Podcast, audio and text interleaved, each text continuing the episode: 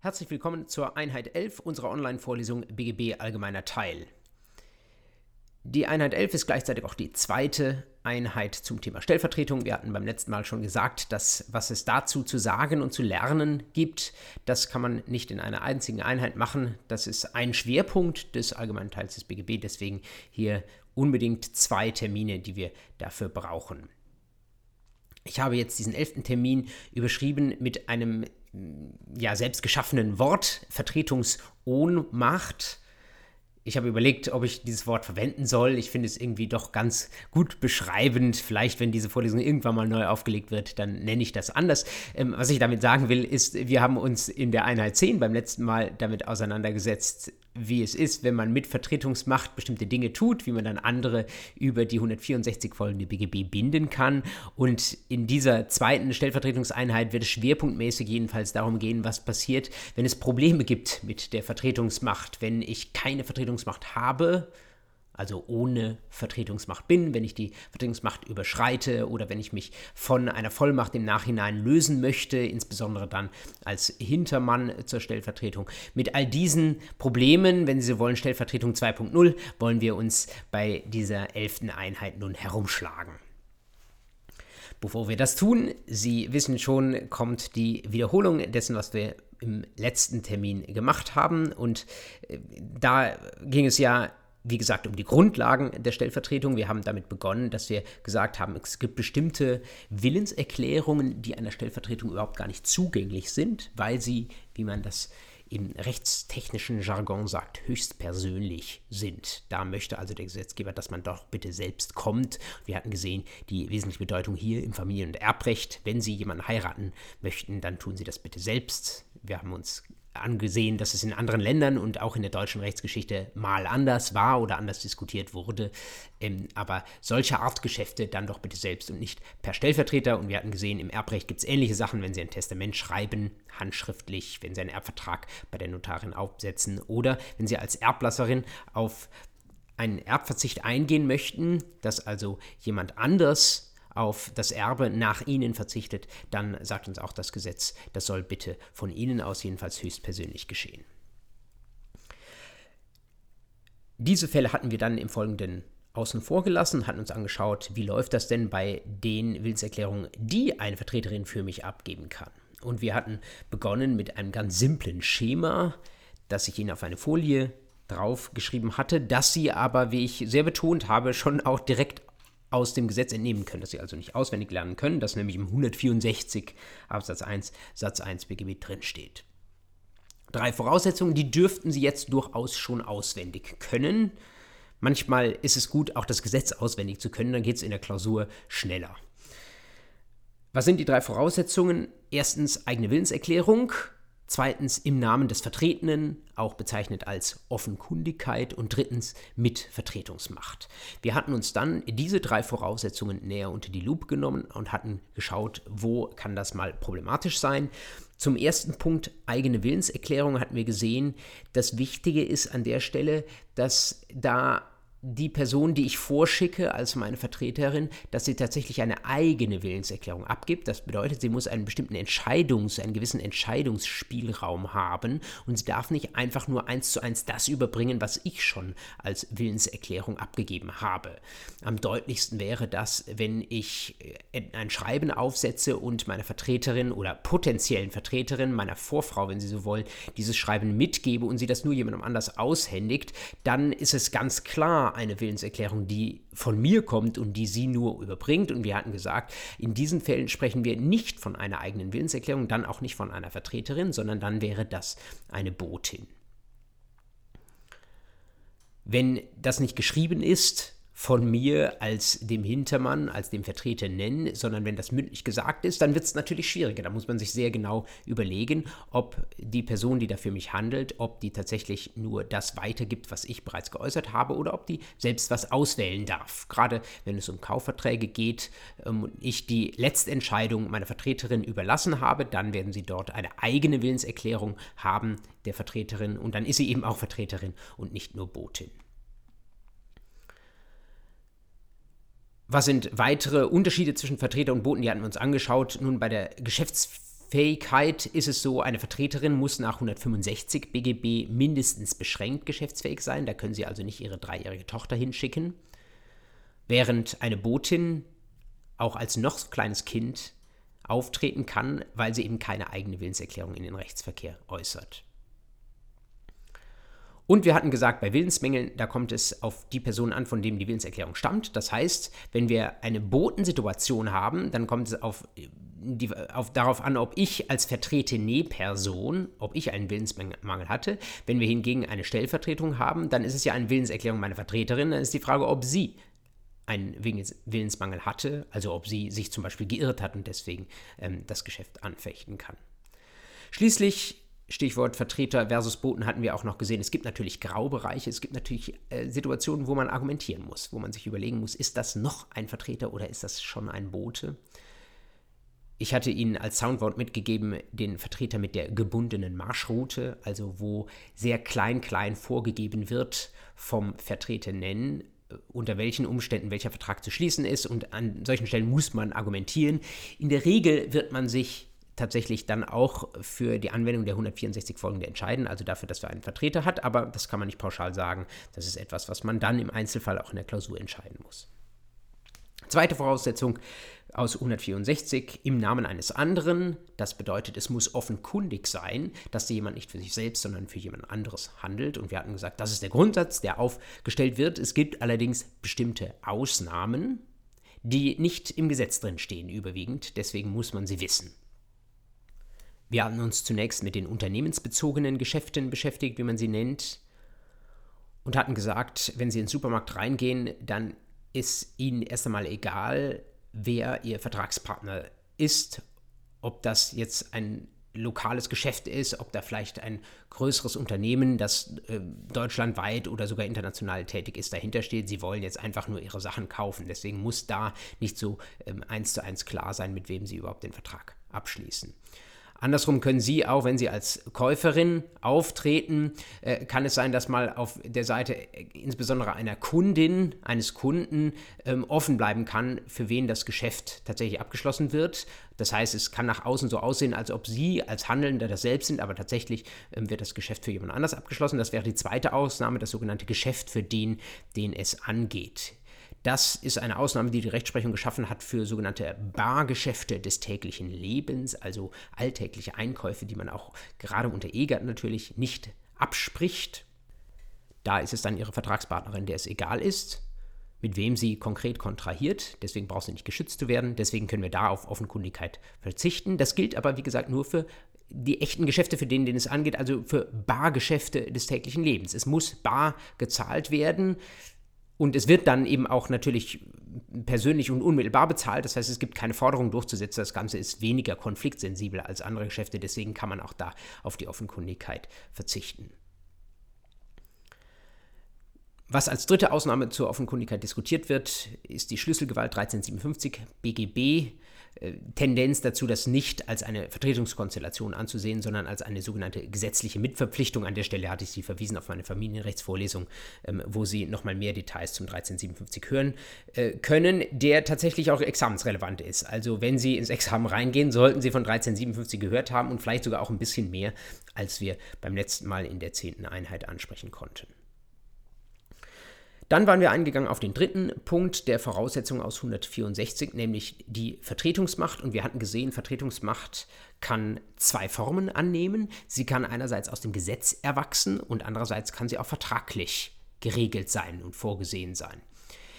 Wenn die Vertretungsmacht aus dem Gesetz kommt, dann sind das Situationen, wo der Gesetzgeber sagt, äh, wir haben irgendjemanden, der nicht selbst handeln kann und deswegen muss es jemand anders geben, der vorne steht und der vom Gesetz als Vertreterin vorgesehen ist.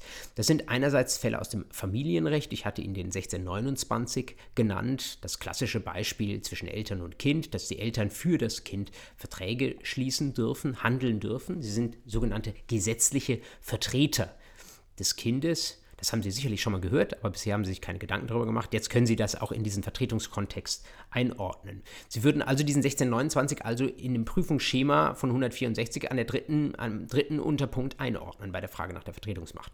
Und andere Fälle einer gesetzlichen Vertretungsmacht sehen Sie insbesondere im Gesellschaftsrecht mit den juristischen Personen, teilweise auch Gesellschaften, die noch keine juristischen Personen sind, haben Sie ja, ähm, ja Vehikel, die kein Gesicht haben, keinen Mund haben, die nicht selbst sprechen können. Deswegen brauchen sie irgendjemanden, der dafür als Vertreter, Vertreterin auftritt. Und da hatte ich Ihnen unter anderem den 714 genannt für die GBR. Ähm, wo es zumindest eine Zweifelsregelung gibt, wer nach außen die GBR vertreten kann. Auf der anderen Seite, zu unterscheiden von dieser gesetzlichen Vertretungsmacht, die sogenannte vertragliche Vertretungsmacht und die hat noch ein Kurzwort. Man spricht auch von einer sogenannten Vollmacht. Wenn Sie das Gesetz vor sich haben, was ich Ihnen wünsche, dann sehen Sie diese Regeln, äh, die sich auf die Vollmacht beziehen, in den 167 folgenden.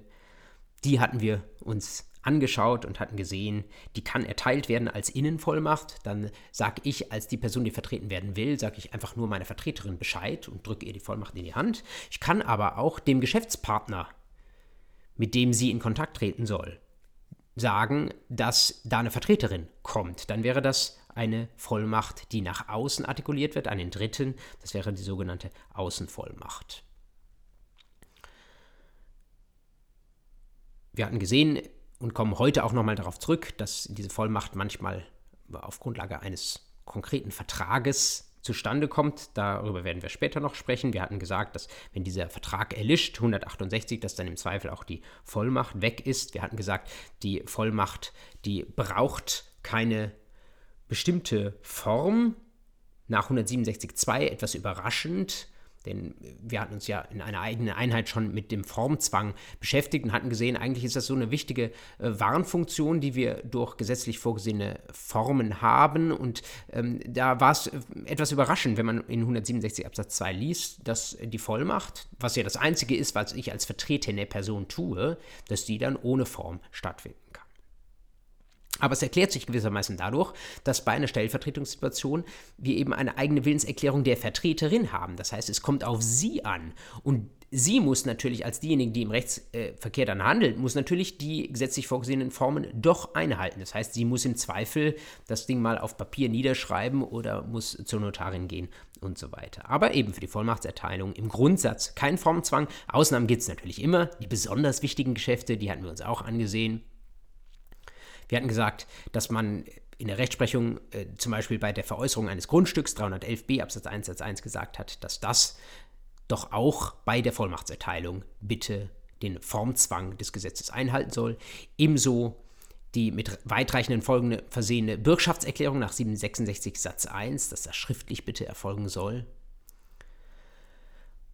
Weiterhin dritte Ausnahme Verbraucherdarlehensvertrag 492 Absatz 4 Verbraucher, die in großem Umfang häufig und für sie sehr bedeutsamen Umfang Kredite aufnehmen, die sollen sich das genau überlegen, sollen deswegen ähm, bestimmte Formen einhalten und das auch tun, wenn sie nicht selbst handeln, sondern jemand anders damit beauftragen. Und letzter Fall aus dem Erbrecht 1945, Absatz 3 Satz 1, Ausschlagung einer Erbschaft. Auch da kann man sich vorstellen, das ist gravierend, wenn man sich dazu entschließt, dann bitte auch, wenn man jemand anders für sich handeln lässt, mit der entsprechenden Form. Letzter Punkt bei unserer zehnten Einheit war die Überlegung, dass wir bei einer Stellvertretung natürlich häufig die Situation haben, dass da jemand für mich aktiv tätig wird, also für mich eine Willenserklärung abgibt in meinem Namen. Dass es aber auch sein kann, dass die Vertreterin auf der anderen Seite auftaucht, also bei der Entgegennahme einer Willenserklärung. Und wir hatten den 164 Absatz 3 gelesen und gesehen, auch diese sogenannte passive Stellvertretung soll von den Stellvertretungsregeln umfasst sein. Wir hatten allerdings auch gesehen, es ist sehr schwierig dann, wie man so schön sagt, abzugrenzen. Seien Sie vorsichtig mit diesem Wort. Ähm, Sie könnten auch besser sagen, zu subsumieren unter den 164 Absatz 3, nämlich äh, festzustellen, ob wir tatsächlich hier eine Willenserklärung haben, die an die eine Vertreterin gerichtet ist oder ob die tatsächlich nur weiterträgt eine Willenserklärung, die eigentlich an die Hinterfrau gerichtet ist. Sehr, sehr schwierig, auch sehr umstritten. Wenn Sie da die Kommentare lesen, äh, finden Sie mehr als nur fünf Randnummern. Ähm, Sie müssen auch da im Einzelfall diskutieren. Die Fälle sind auch im Examen äh, recht selten und am Ende des Tages ähm, äh, ja, äh, müssen Sie argumentieren und müssen sich überlegen, ob da eine Willenserklärung tatsächlich gelaufen ist, die nochmal weiter gemeldet werden soll an äh, den Hintermann oder ob das tatsächlich eine Willenserklärung ist, die sich direkt an die Hinterperson richtet und die nur wie ein Briefumschlag von der Empfangsvertreterin oder Empfangsbotin, die es dann wäre, überbracht werden soll. Unwichtig ist die Unterscheidung auch an der Stelle nicht. Das sind die Sachen, die sich dann äh, aus der aktiven Stellvertretung heraus ergeben haben und sich auch hier bei der passiven Stellvertretung wiederholen, nämlich bei der Frage, wer kann das tun? Ähm, wenn wir eine Empfangsvertretung haben, brauchen wir nach 165 wiederum die mindestens beschränkte Geschäftsfähigkeit und beim Zugang der Willenserklärung hatten wir auch gesagt, wenn ich äh, das mit einer Vertreterin mache, einer Empfangsvertreterin, dann geht die Willenserklärung natürlich in dem Moment zu, wo sie das hört oder wo sie das erhält. Aber wenn es eine Botin ist, dann hm, haben wir den Zugang erst in dem Moment, wo auch die Botin die Willenserklärung aushändigt und wenn das ein Tag später ist, kann eine Frist unter Umständen schon mal abgelaufen sein.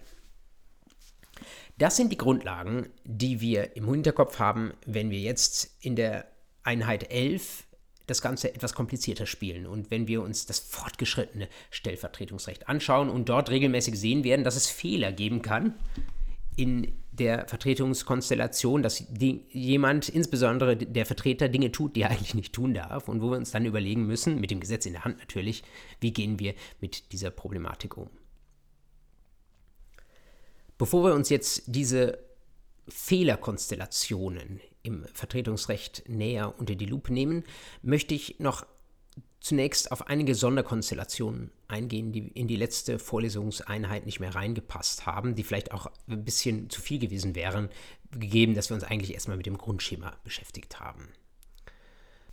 Die Grundkonstellation, mit der wir uns beim letzten Mal beschäftigt haben, insbesondere mit Blick auf die zweite Voraussetzung des 164.1.1, war diejenige, dass jemand in fremdem Namen ganz offenkundig auftritt und auf fremde Rechnung handelt. Das bedeutet, ich sage, ich bin hier für jemand anders tätig und dieser andere jemand soll durch dieses Geschäft berechtigt verpflichtet werden und soll natürlich auch die Rechnung begleichen, die da vielleicht am Ende des Tages zu zahlen ist.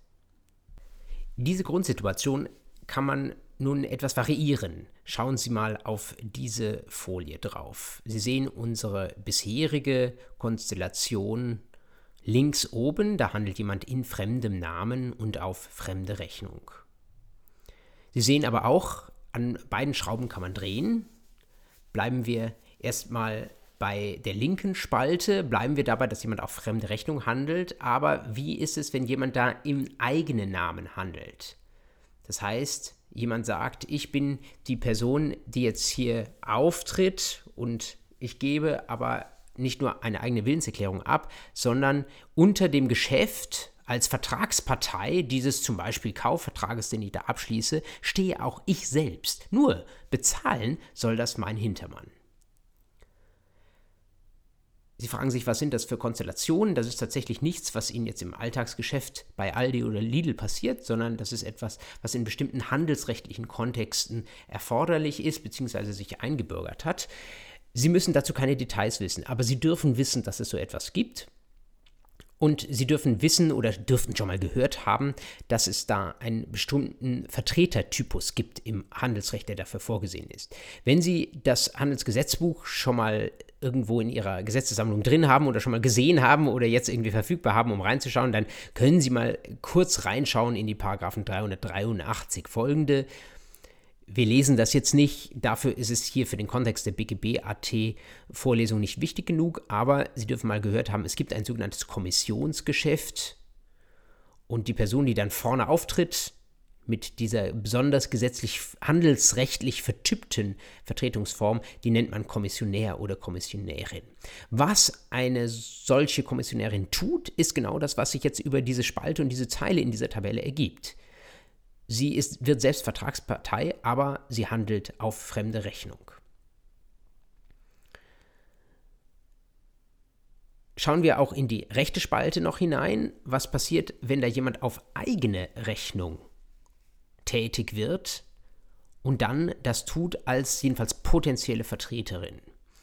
Den Fall, den Sie da rechts oben haben, der ist sehr ungewöhnlich. Deswegen habe ich Klammern drum gemacht. Also, dass da jemand sagt, ich äh, trete in fremden Namen auf, aber ich selbst will die Rechnung bezahlen. Also ich sage ganz klar, ähm, der X soll derjenige sein, der hier durch diesen Vertrag, in diesem Vertrag als Vertragspartei drinsteht, der dadurch berechtigt verpflichtet werden soll. Aber ich bin die altruistische Person, die hier die Rechnung bezahlen wird und an die du bitte die Rechnung ähm, stellst. Dadurch, dass in einer solchen Konstellation immer noch jemand anders als die Vertreterin berechtigt verpflichtet wird, haben wir eine Vertretungskonstellation. Denn der Vertrag, der da zustande kommt, soll ja eben nicht mit der Person, die vorne steht, sondern mit der Person, die hinten steht, geschlossen werden. Und damit ist die Besonderheit an dieser Sache eigentlich eine reine Abrechnungsfrage, eine reine Erfüllungsfrage. Sie können an sowas wie eine Schuldübernahme äh, denken, das wäre dann eine schuldrechtliche Frage, auch der will ich nicht weiter folgen. An der Stelle sollten Sie nur wissen, es wäre eine Vertretungskonstellation, ganz normal 164 folgende, aber es kommt sehr, sehr selten vor. Wichtig hingegen ist wiederum der Fall, den wir rechts unten haben. Der kommt regelmäßig vor und der kann Sie leicht in die Irre führen, wenn Sie davon nicht schon mal gehört haben und sich das nicht schon einmal klar gemacht haben. Nämlich, dass da eine Person als Strohfrau oder Strohmann tätig wird. Wann brauchen Sie sowas? Stellen Sie sich vor, da möchte jemand einen Gegenstand kaufen, ich muss aufpassen, dass das in meinem Beispiel nicht immer ein Auto ist, aber irgendwie liegt das nahe. Keine Angst, ich habe keins. Stellen Sie sich äh, vor, also jemand möchte ein Auto kaufen von einer Person, die wir mal X nennen. Und ich weiß aber, äh, der X verkauft mir das Auto nicht, weil der X eine Fehde mit mir hat. Der mag mich nicht, aus welchen Gründen auch immer. Vielleicht bin ich ihm irgendwie, äh, war ich Mitschüler von ihm und äh, damals haben wir uns nicht gemocht oder ähm, ich habe ihm sein Spielzeug weggenommen oder sonst irgendwas. Es gibt die verschiedensten persönlichen Gründe dafür, dass Leute sagen, das wäre an sich für mich ein vorteilhaftes Geschäft, aber mit dieser Person möchte ich, nicht, äh, möchte ich dieses Geschäft nicht abschließen. Wenn das der Fall ist und ich will das Auto aber trotzdem von diesem X kaufen, dann kann es sein, dass ich sage, okay, wenn es mir nicht verkauft, dann schicke ich jemand anders. Dann schicke ich einen Vertreter, erstmal untechnisch als Vertreter bezeichnet, schicke ich irgendeine dritte Person ähm, und die soll das Auto für mich kaufen. Aber die darf das nicht offenkundig machen. Deswegen ist es ein Problem für unseren 164. Die darf nicht sagen, ich kaufe das Auto für den Martin Fries, denn dann sagt der X ja wieder, ah, dem Martin Fries verkaufe ich es nicht. Das heißt, es, wir haben hier eine, wie man sie auch teilweise bezeichnet, verdeckte Stellvertretung. Da schicke ich einen Strohmann oder eine Strohfrau vor, die das Geschäft abschließen soll, aber es soll völlig verdeckt bleiben, dass ich derjenige bin, der tatsächlich das Auto am Ende bekommt. Ist das noch eine Konstellation nach 164? Sie müssen subsumieren. Eigene Willenserklärung wird abgegeben von meiner potenziellen Vertreterin, von der Person, die ich vorschicke. Zweite Voraussetzung, in fremdem Namen. Nein, da haken wir schon. Denn ähm, die Person, die ich vorschicke, die Strohfrau, die sagt ja, legt meinen Namen nicht offen, sondern die sagt ja, dass sie selbst das Auto kaufen möchte, sonst würde das ja nicht funktionieren, sonst würde X das Auto nicht hergeben. Und sie wird deswegen auch nicht sagen, das soll auf Rechnung von Martin Fries passieren, sondern sie wird sagen, ähm, das läuft auf ihre eigene Rechnung. Ist das noch eine Vertretung? Nein, ist es nicht, weil wir an dieser zweiten Voraussetzung, an der Offenkundigkeit scheitern. Wir haben auch keine Ausnahme. Das bedeutet,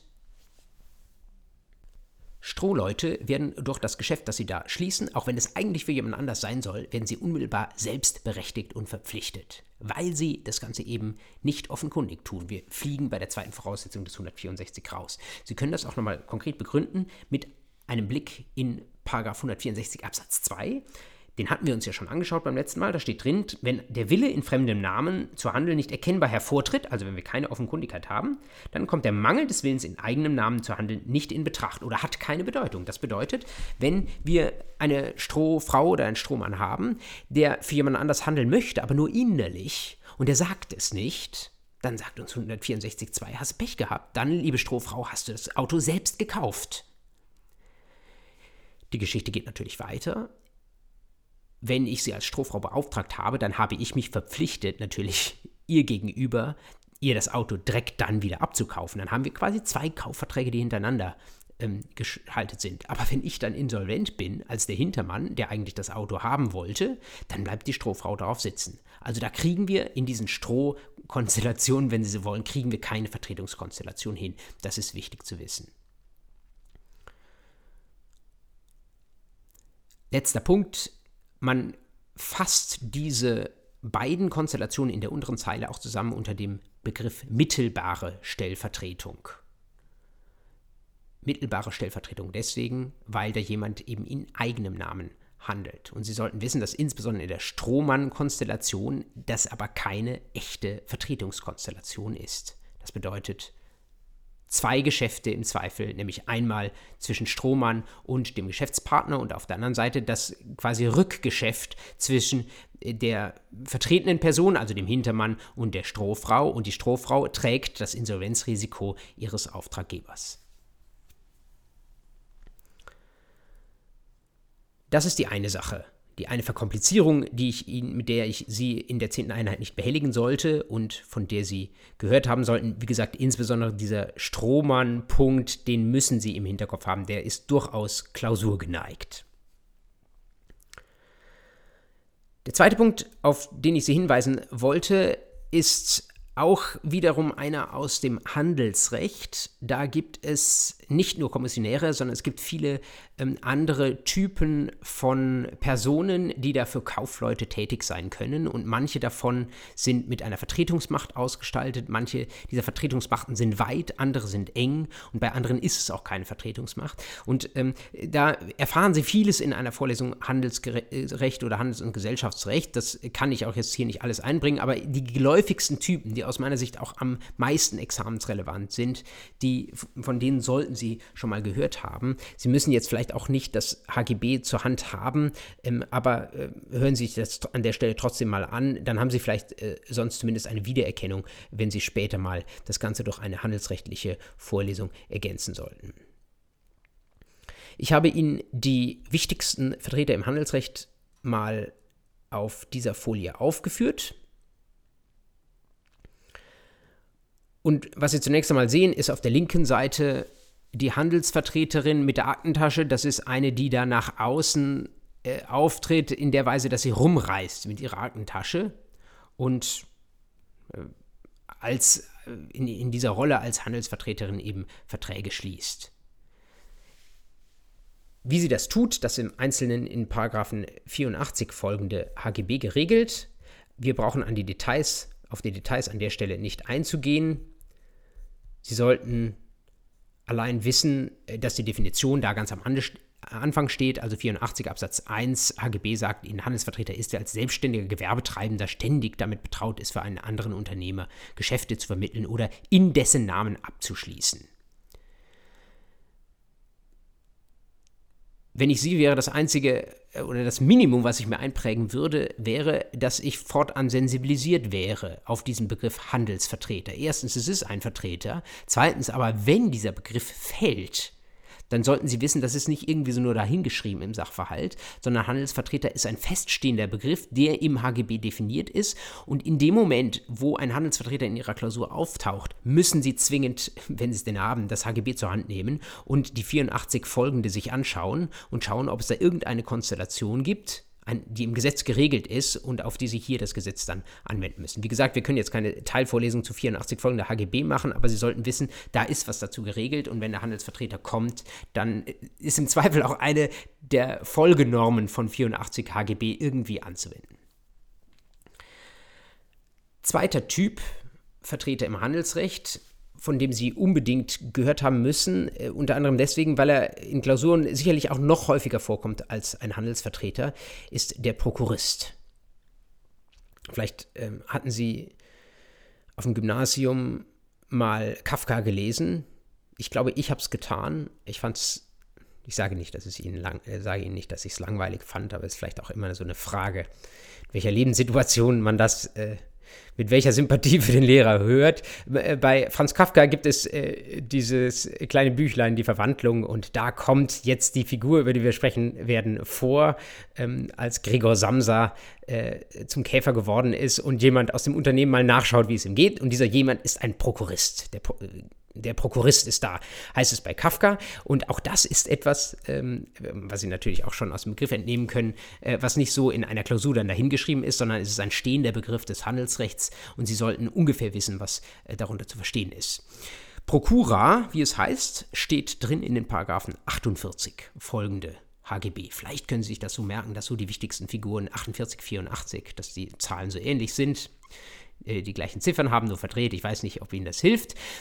Ähm, Sie sehen äh, in 48 erst einmal, Prokura ist etwas, was erteilt wird vom Inhaber eines Handelsgeschäfts für irgendjemanden und 49 sagt, was der Inhalt dieser Prokura ist, nämlich alle Arten gerichtlicher und außergerichtlicher Geschäfte und Rechtshandlungen, die der Betrieb eines Handelsgewerbes mit sich bringt.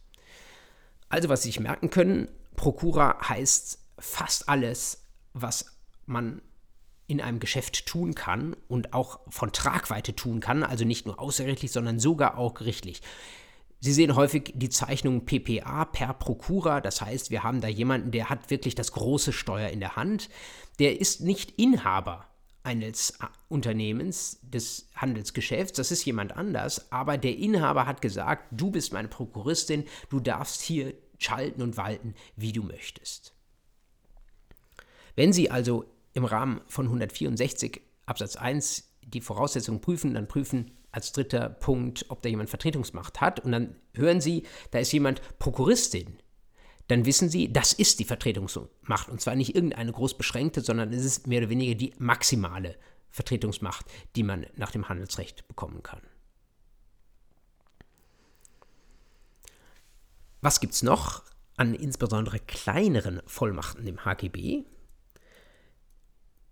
Am Symbol sehen Sie schon, dass das, was jetzt kommt, eine kleinere Vollmacht ist. Der, das Steuerrad und die Steuerfrau, der Steuermann ist kleiner. 54 HGB, auch da könnten Sie mal kurz reinschauen. Das ist die sogenannte Handlungsvollmacht, wie sie dort auch legal definiert ist.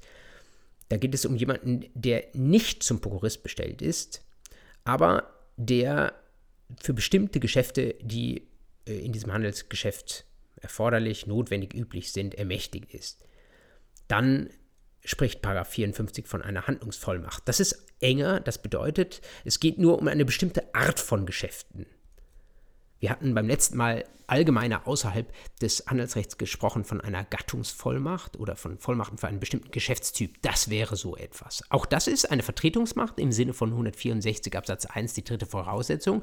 Aber ähm, wenn zum Beispiel jetzt ein nur Handlungsbevollmächtigter vor Gericht ginge, dann würden Sie wahrscheinlich sagen, also das ist nicht mehr das, wozu der normalerweise äh, da ist. Äh, außer das ist der Gerichtsangestellte eines Unternehmens. Und dann äh, würden Sie womöglich sagen, die Vertretungsmacht reicht nicht aus. Und letzter Typus, den Sie kennen dürfen, ist die, sind die Angestellten, die geregelt sind in 56. Und was Sie dort sehen, ist eher so eine Quasi-Vertretungsmacht. Wer in einem Laden oder in einem offenen Warenlager angestellt ist, der gilt als ermächtigt zu Verkäufen und Empfangnahmen, die in einem derartigen Laden oder Warenlager gewöhnlich geschehen. Da haben sie also jemanden, der einfach nur vorne am Tresen steht und der nicht ermächtigt ist, der eigentlich keine Vertretungsmacht hat, der aber eben nun am Tresen steht und damit letztlich auch als Gesicht dieses Unternehmens im Kundenverkehr irgendwie präsent ist und wahrscheinlich auch Geschäfte vornimmt. Und da sagt nun das HGB, bei so einer Person können wir jetzt nicht groß fragen, ob da tatsächlich Vertretungsmacht erteilt wurde, sondern wenn jemand als Angestellter vorne an die Kasse gesetzt wird, dann muss man davon ausgehen, als Fiktion, dass da eine Vertretungsmacht da ist. Das heißt, wenn keine Vertretungsmacht da ist, dann hilft uns das Handelsrecht hier mit einer solchen Fiktion. Man streitet in der Jurisprudenz darüber, was das dann ist, was die Rechtsnatur des 56 ist. Manche sagen, das ist eine gesetzliche Vertypung einer Rechtsscheinsvollmacht. Also Sie haben ja vielleicht mal gehört, Rechtsschein ist immer etwas, was äh, man so aussehen lässt im Rechtsverkehr. Dann behandelt einen manchmal das Gesetz auch so. Ähm, wie man den Rechtsschein gesetzt hat, einfach zum Schutz äh, der Vertragspartner. Manche sagen, äh, der 56 HGB ist eine Vermutungsregel, die widerlegbar ist. Schwierig mit Blick auf den Wortlaut. Äh, manche sagen auch, das ist eine konkludente Bevollmächtigung, also das sei eine echte äh, Vollmacht, die da erteilt wird, was der 56 HGB festlegt. Äh, am ehesten würde ich mich da entscheiden für die Rechtscheinsvollmacht. Das aber ist äh, wahrscheinlich ein eher akademischer Streit, den man selten in einer Klausur wird niederschreiben müssen. Jetzt ist das Tableau, was wir beim letzten Mal aufgemalt haben, etwas vollständiger. Sie wissen also, ähm, bei 164 muss man womöglich innehalten, gerade auch bei bestimmten Figuren und muss dann nochmal genau hinschauen, was für ein Typ von Vertretungsmacht ist das. Wenn sich all diese Figuren an ihre Regeln halten, wunderbar. Also wenn die Person an der Kasse nur das tut, was an der Kasse gemacht werden soll, ist es super. Wenn jemand, der handlungsbevollmächtigt ist, nur die Geschäfte abschließt, die er schließen darf, alles in Ordnung. Und wenn der Prokurist dem ich vielleicht gesagt habe, tu nicht alles, was du darfst, wenn der sich auch an das hält, was ich ihm ähm, als Geschäftsinhaber gesagt habe, dann entstehen keine Probleme. Aber das Leben spielt manchmal anders und das sind dann die Fälle, wo es bei dieser Vertretungsmacht, insbesondere bei der Vollmacht, Probleme gibt, mit denen das Recht umgehen muss.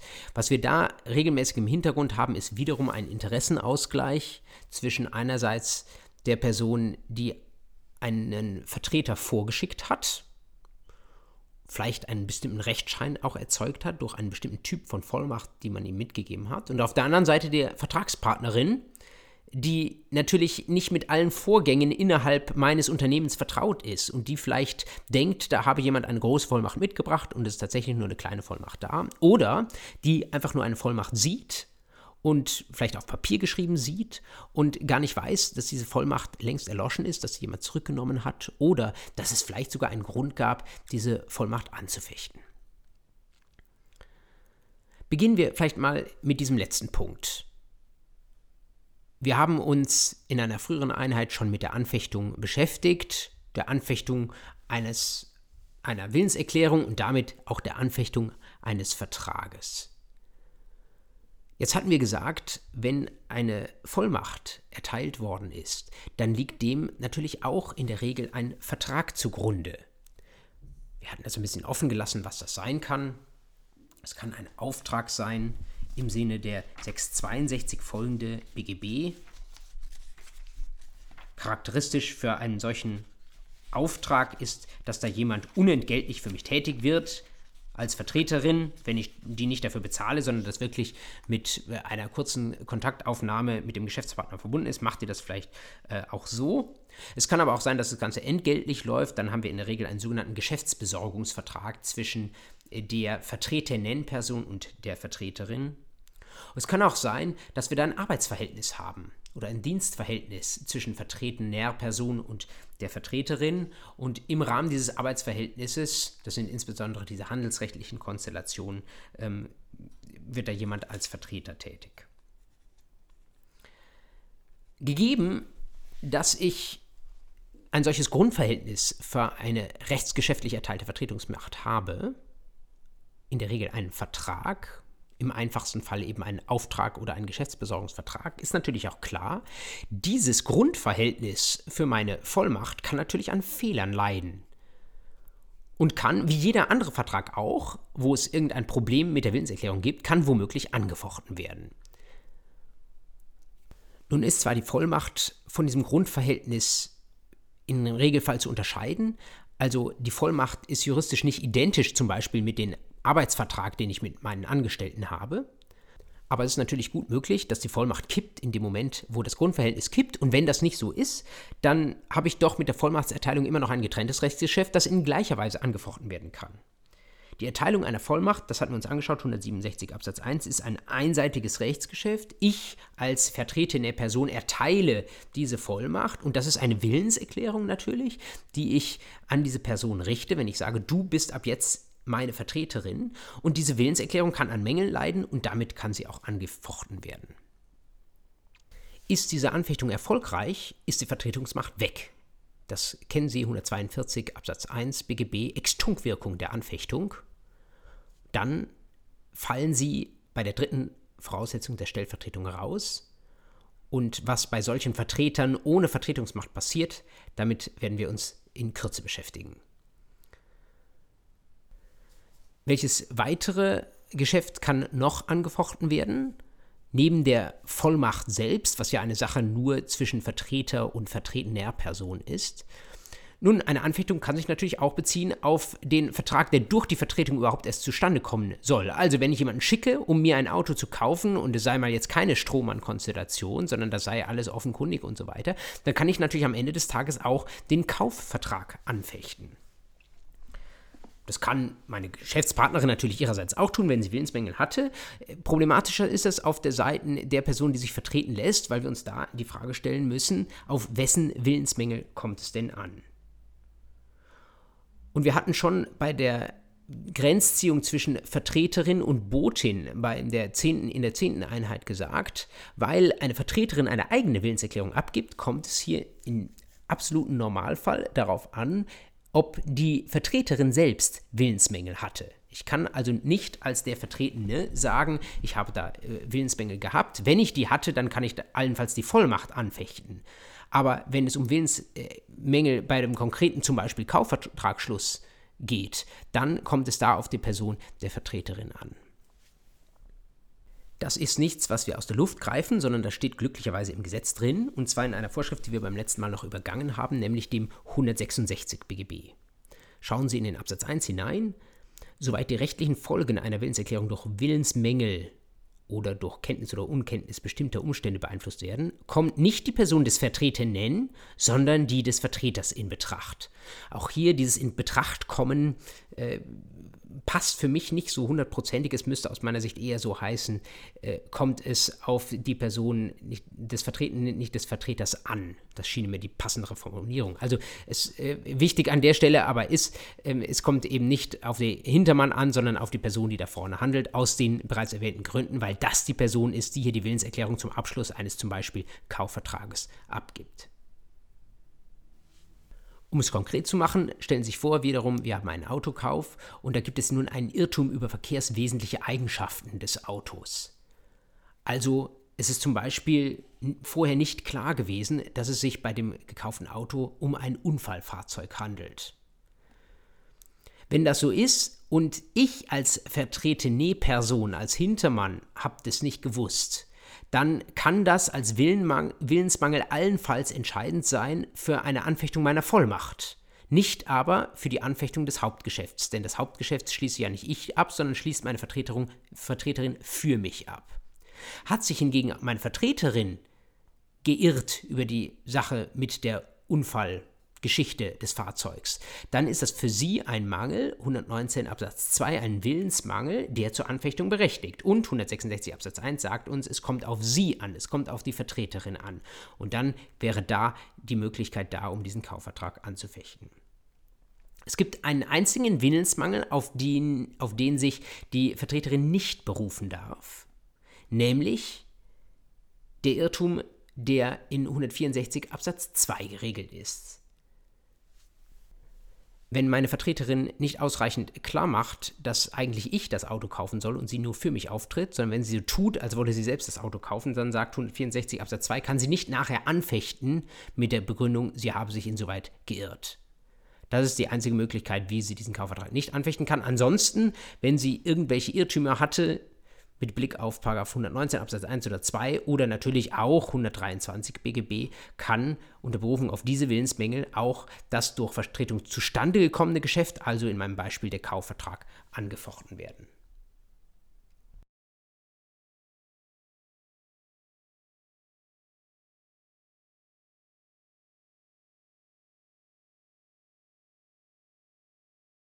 Paragraph 166 uns noch zu bieten? Wir sind bisher im Grunde genommen nur auf Absatz 1 Alternative 1 eingegangen, Willensmängel, und hatten gesagt, da ist die Person der Vertreterin wichtig. Nochmal genau gelesen, 166 Absatz 1 sagt auch, soweit die rechtlichen Folgen einer Willenserklärung durch die Kenntnis oder das Kennenmüssen gewisser Umstände beeinflusst werden. Auch dann kommt es auf die Vertreterin an. Was ist damit gemeint? Kenntnis oder Kennenmüssen bestimmter Umstände.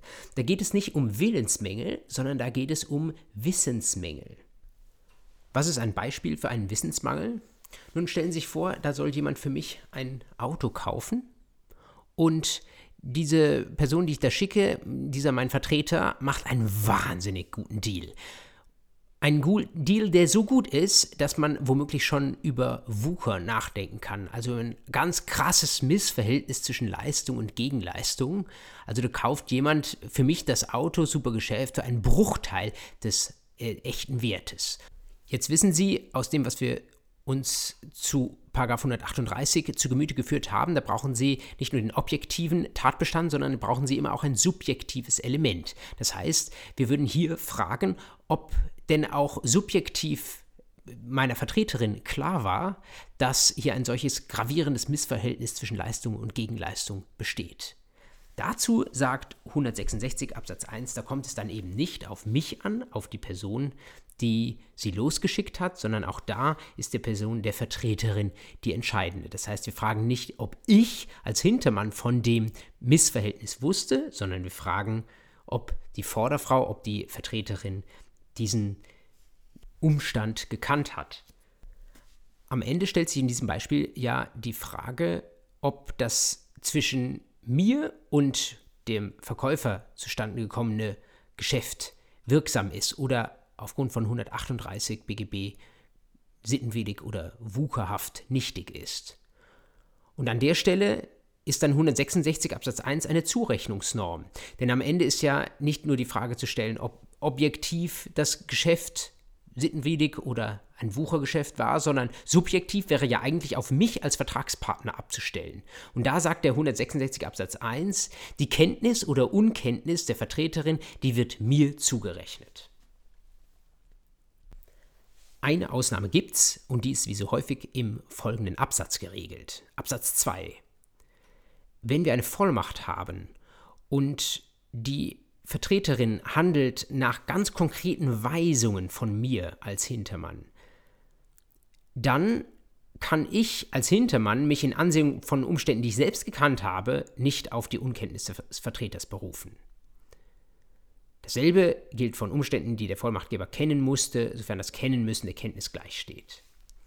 Das bedeutet übersetzt, ich kann, um beim Beispiel des Wuchergeschäfts zu bleiben, wenn ich sehr wohl weiß, dass sich da ein Geschäft anbahnt, das wucherhaft ist, wo es ein krasses Missverhältnis zwischen Leistung und Gegenleistung gibt, dann kann ich nicht einfach eine ahnungslose Vertreterin losschicken und ihr genau sagen, wie sie das Geschäft zu welchem Preis abschließen soll, und kann mich dann nachher darauf berufen, dass nach 166 Absatz 1 es auf ihre Unkenntnis ankommt, sondern in dem Moment, wo ich ihr genau sage, was sie zu tun hat, das ist fast schon eine Gratwanderung zur Botenschaft. Sie hat konkrete Weisungen, wie sie das Geschäft abschließen soll.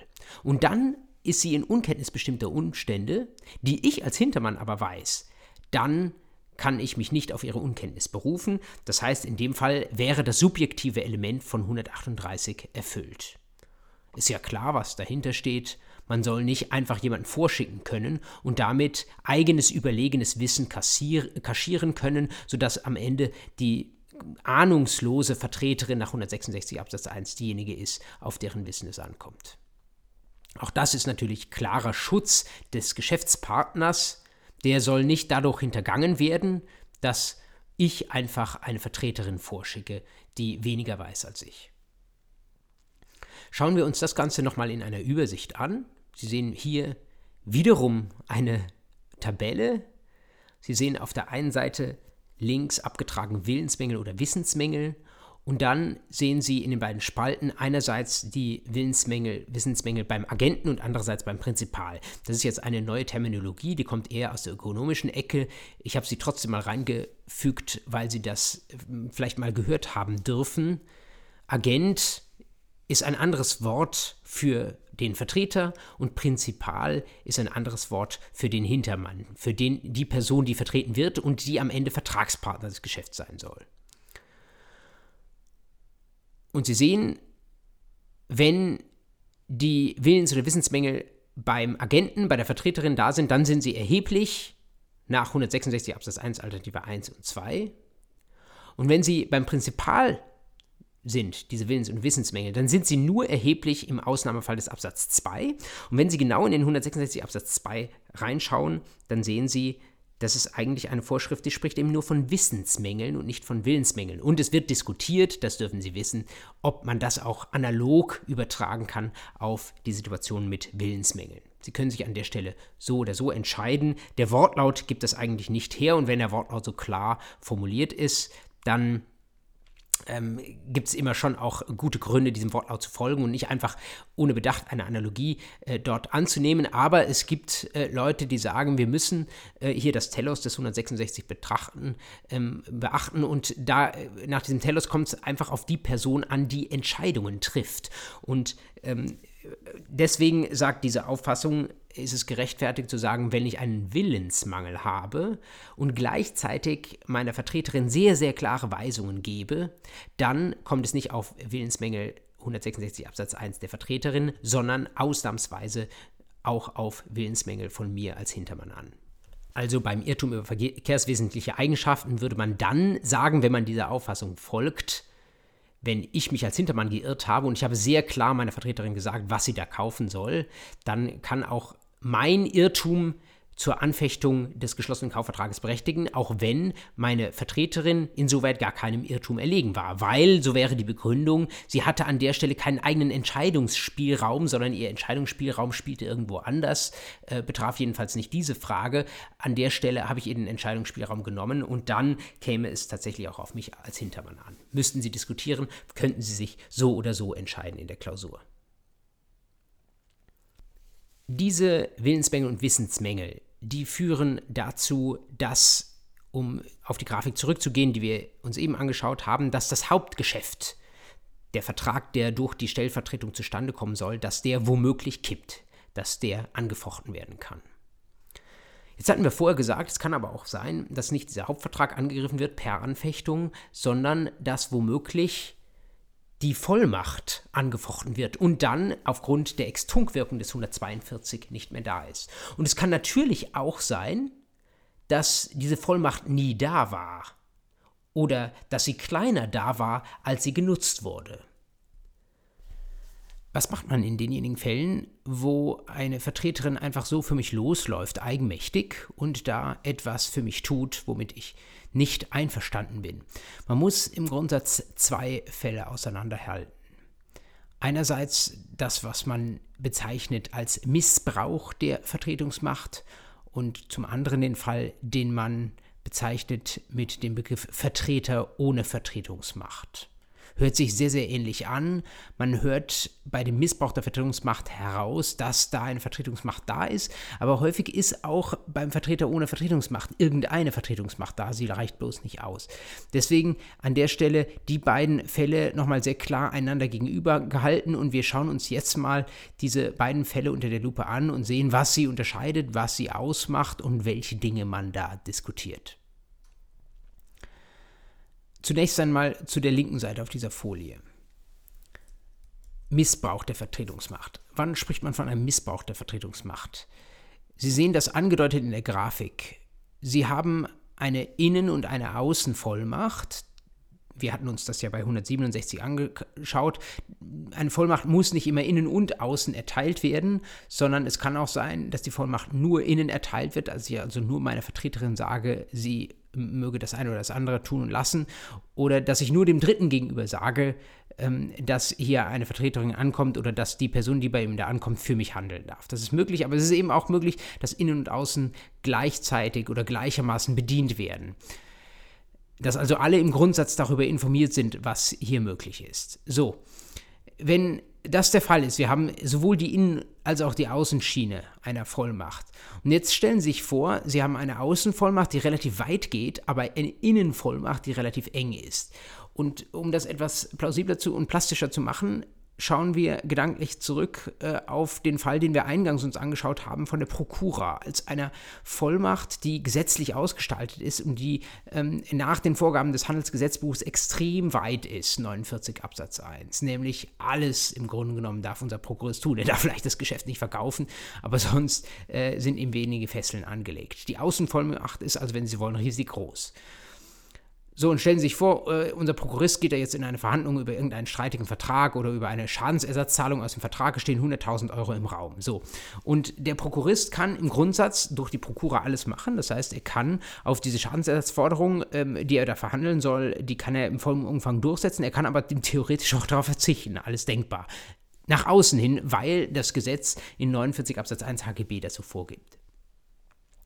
Nach innen in dem Verhältnis zwischen Ihnen und dem Prokuristen, ich äh, gehe jetzt mal davon aus, dass Sie äh, die Unternehmensinhaberin sind, ähm, gilt allerdings etwas anderes, und zwar, weil Sie dieser Prokuristin eine Handlungsanweisung mitgeben. Sie sagen, liebe Prokuristin, lieber Prokurist, geh da raus und verhandle über diese Schadensersatzzahlung äh, in Höhe von 100.000 Euro, aber bitte akzeptiere keinen Kompromiss unterhalb von 70.000 Euro. 70.000 Euro sind mindestens drin. Das ist ein Fall, wo Innenvollmacht, Außenvollmacht auseinanderfallen. Innenvollmacht sagt, maximal, minimal, Entschuldigung, minimal 70.000 Euro bitte akzeptieren. Und die Außenvollmacht sagt, du darfst alles Mögliche machen, lieber Prokurist, du darfst auch voll auf den Anspruch verzichten.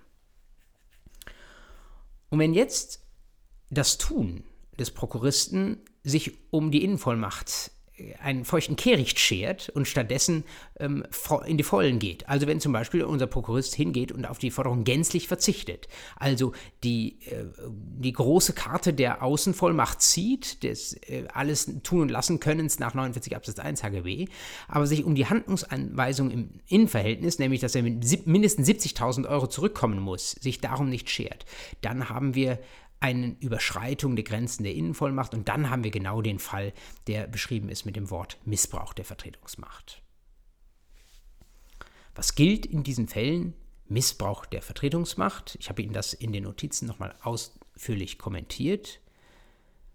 Im Grundsatz gilt, der Vertrag kommt wirksam zustande. Warum ist das eigentlich zwingend? Nun, aus den Gründen, wie so häufig, Schutz des Rechtsverkehrs. Stellen Sie sich vor, Sie sind auf der anderen Seite, jetzt nicht auf der Seite von Unternehmen und seinem Prokuristen, sondern auf der Seite des Vertragspartners, des Verhandlungspartners, der da überlegt, ähm, wie viel ähm, soll er zahlen. Wenn Sie auf dessen Seite sind, dann sehen Sie im Zweifel nur die Außenvollmacht. Sie sehen nur, da ist ein Prokurist, der darf alles Mögliche tun. Wenn der Ihnen sagt, Mai, ähm, er geht auch mit 30.000 Euro nach Hause oder er kann sogar komplett auf die Forderung verzichten, dann müssen Sie im Zweifel den 49 Absatz 1 HGB für bare Münze nehmen. Dann müssen Sie im Zweifel sagen, gut, es ist ein Prokurist, der wird es schon dürfen, also vertrauen Sie auf sein Wort. Und Sie ahnen nicht, dass im Innenverhältnis dieser Prokurist eine Handlungsweisung hat. Dieses Innenverhältnis ist für Sie im Regelfall nicht sichtbar. Deswegen klare Rechtsfolge bei Missbrauch der Vertretungsmacht das ist eine Sache, die dann Unternehmen und Prokurist oder Vertretener und Vertreter unter sich ausmachen müssen. Das kann für den Geschäftspartner keine äh, Rechtsfolgen zeitigen. Und das bedeutet, wir bleiben bei den normalen Rechtsfolgen des 164 Absatz 1, nämlich Stellvertretung wirksam, also kommt der Vertrag zustande. Wenn wir über eine Schadensersatzforderung des Unternehmens äh, verhandeln und da geht dann der Prokurist mit 30.000 Euro oder mit null raus, weil er total auf den Anschluss verzichtet, dann wäre das ein Vergleichsvertrag nach 779 BGB wo sie halt diskutieren müssen, Willenserklärung des Unternehmens und sie würden sagen, mit Stellvertretung des Prokuristen, sie würden das Problem an der Stelle aufhängen und würden sagen, ähm, dass die Vollmacht im Innenverhältnis beschränkt wurde, steht ähm, der Sache hier nicht entgegen, auch wenn diese Vertretungsmacht eben vom Prokuristen missbraucht wurde. Sie können an der Stelle mal einen Seitenblick werfen in das Gesetz hinein, ob Sie da irgendwo in den 170ern was über Missbrauch der Vertretungsmacht lesen und ich verrate Ihnen, Sie lesen da nichts. Also das müssen Sie schon wissen. Sie könnten auch schlicht unter 164 subsumieren, aber da werden Sie vielleicht dann stutzen und überlegen, ob das wirklich so recht und billig ist. Deswegen besser ist es tatsächlich, dieses Problem an der Stelle zu kennen und dann auch zu wissen, dass Sie die Rechtsfolge des 164, nämlich wirksame Stellvertretung, anwenden dürfen. Aber wie mit jedem Grundsatz, es gibt natürlich Ausnahmen. Und die beiden Ausnahmen zu diesem Grundsatz, nämlich dass der Missbrauch der Vertretungsmacht nicht zur Unwirksamkeit der Stellvertretung führt, diese beiden Ausnahmen sind Standard-Examensstoff, die stehen nicht im Gesetz, die müssen Sie aber auswendig können. Ich habe sie Ihnen in den Notizen kommentiert, schauen Sie mal gemeinsam mit mir drauf. Erste Ausnahme, direkt mit einem Fremdwort belegt, die sogenannte Kollusion. Nicht Kollision, sondern Kollusion als ich BGB.at gehört habe, habe ich das Wort zum ersten Mal in meinem Leben gehört. Das fand vorher nicht statt. Ist bei Ihnen vielleicht auch so. Also ähm, es gehört auch im Wesentlichen nur hierher oder an erster Stelle hierher. Das werden Sie nicht mehr so häufig im Studium hören. Was heißt das? Ich habe es Ihnen auch ähm, definiert. Das heißt bewusstes Zusammenwirken der beiden Parteien, die hier am Vertragsschluss beteiligt sind. Also auf der einen Seite der Vertreter des Unternehmens, auf der anderen Seite der Geschäftspartner auf der anderen Seite zum Nachteil des Vertretenen. Also da wirken zwei zusammen, um einen Dritten zu benachteiligen. Kollusion. Im Grundsatz, dass sie einen Vertrag zu Lasten Dritter schließen, wenn sie so wollen, das ist nicht unbedingt etwas Problematisches. Ähm, wenn Sie einem anderen zum Beispiel im Rechtsverkehr zuvorkommen, Sie äh, machen ein Schnäppchen, ja, und jemand anders wäre auch an der Kaufsache interessiert gewesen, ja, dann ist es halt passiert. Das ist, könnten Sie auch sagen, ist ein Vertrag zu Lasten Dritter, äh, aber nur weil Sie ein gutes Geschäft gemacht haben, ist das jetzt nicht irgendwie ein Grund dafür, dass dieser Vertrag angreifbar ist. Aber wenn wir natürlich so eine Stellvertretungskonstellation haben, wo sie so ein besonderes Verhältnis nochmal zwischen Vertreter und Vertreterinnen haben, dann ist es, äh, gibt es eine besondere Wertung drin, weil dann immer äh, das Problem da ist, äh, dass sich vielleicht derjenige, der vertreten wird, ähm, nachher im Nachteil befindet und äh, an dem, was da geschehen ist, unmittelbar zwischen den Verhandlern ähm, nicht teilgenommen hat. Und das will das Recht natürlich verhindern. Wie macht man das? Ähm, nun, von der Rechtsfolge her ähm, zwei Möglichkeiten. Es ist kein Argument, dass eine Meinung herrscht, aber ich richte Ihnen trotzdem, dass dies die herrschende Meinung ist, die da sagt, 138 Absatz 1 BGB. Also sittenwidrige, sittenwidriger Vertrag, der abgeschlossen wird. Wenn der Vertreter und auf der anderen Seite der Geschäftspartner einvernehmlich zusammenwirken, einfach nur um den Vertretenen zu schädigen. Also wenn da ein schlechtes Geschäft für das vertretene Unternehmen gemacht wird, dann sagt die herrschende Meinung, das ist ein sittenwidriger Vertrag und damit nach 138 Absatz 1 ein nichtiger Vertrag. In meinem Beispiel von eben mit der Schadensersatzforderung, die die Vertreterin für das Unternehmen durchsetzen soll, die Prokuristin oder der Prokurist, wäre das eben ein Vergleichsvertrag, der da geschlossen wird, 779 BGB. Und dieser Vertrag wäre nichtig, wenn zum Beispiel unser Prokurist hingehen würde und sagen würde, ach, auf das Unternehmen will ich, bin ich, für das ich noch auftrete, bin ich sowieso nicht gut zu sprechen. Ähm, ich werde da morgen kündigen. Also wirke ich denen so richtig nochmal einen rein und ich weiß zwar, dass ich eigentlich mit mindestens 70.000 Euro zurückkehren soll zu meiner Chefin, aber das ist mir mal egal. Ähm, ich verzichte jetzt einfach auf die Forderung. Und wenn ich das dann noch in Abstimmung mit meinem Vertragspartner mache, ähm, weil ich dem das meine Geschichte erzähle und sage, ach, ich ähm, mache jetzt hier wirklich was zulasten meines Unternehmens, dann hätten sie ein bewusstes Zusammenwirken von Vertreter und Vertragspartnerin, wo man sagt, da brauchen wir auch den Rechtsverkehr nicht mehr zu schützen, denn der Rechtsverkehr in Gestalt ähm, der Geschäftspartnerin auf der anderen Seite weiß ja hier, dass es nur darum geht, das vertretene Unternehmen zu schädigen und dann kann man wirklich von Sittenwidrigkeit nach 138 Absatz 1 ausgehen. Es gibt eine Mindermeinung, die möchte das etwas anders gestalten. Die sagt 138 Absatz 1 ist ein sehr scharfes Schwert. Wir betrachten den Vertrag als wirksam. Wir finden das noch nicht sittenwidrig. Ist ja letztlich eine Wertungsfrage, ob man meint, dass das gegen das äh, Sitten- und Anstandsgefühl aller billig und gerecht Denkenden verstößt oder vielleicht eben nicht. Und die sagen, äh, lass uns den Vertrag wirksam erhalten, aber lass uns sagen, äh, das vertretene Unternehmen oder allgemein die Person, die vertreten wird, die hat einen Schadensersatzanspruch dann aus 826 BGB, der sich im Zweifel gegen beide Verhandler richtet, weil sie nämlich einen Vertrag geschlossen abgeschlossen haben, der nur darauf gerichtet war, ihr selbst einen Schaden zuzufügen. Sogenannte Kollusion und äh, wie gesagt, wenn Sie mit der herrschenden Meinung gehen, wäre das äh, ein Ausnahmefall, wo Sie sagen, hier ist der Vertrag, der da zustande kommt, eben dann, weil der Rechtsverkehr nicht geschützt werden muss, doch nicht wirksam, überwiegend als Grund dafür 138 Absatz 1 BGB.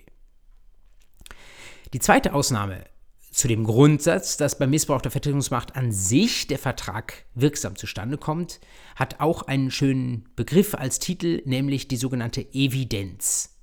Kollusion ist, Kollusion ist die erste Ausnahme, Evidenz ist die zweite Ausnahme. Was ist unter Evidenz zu verstehen?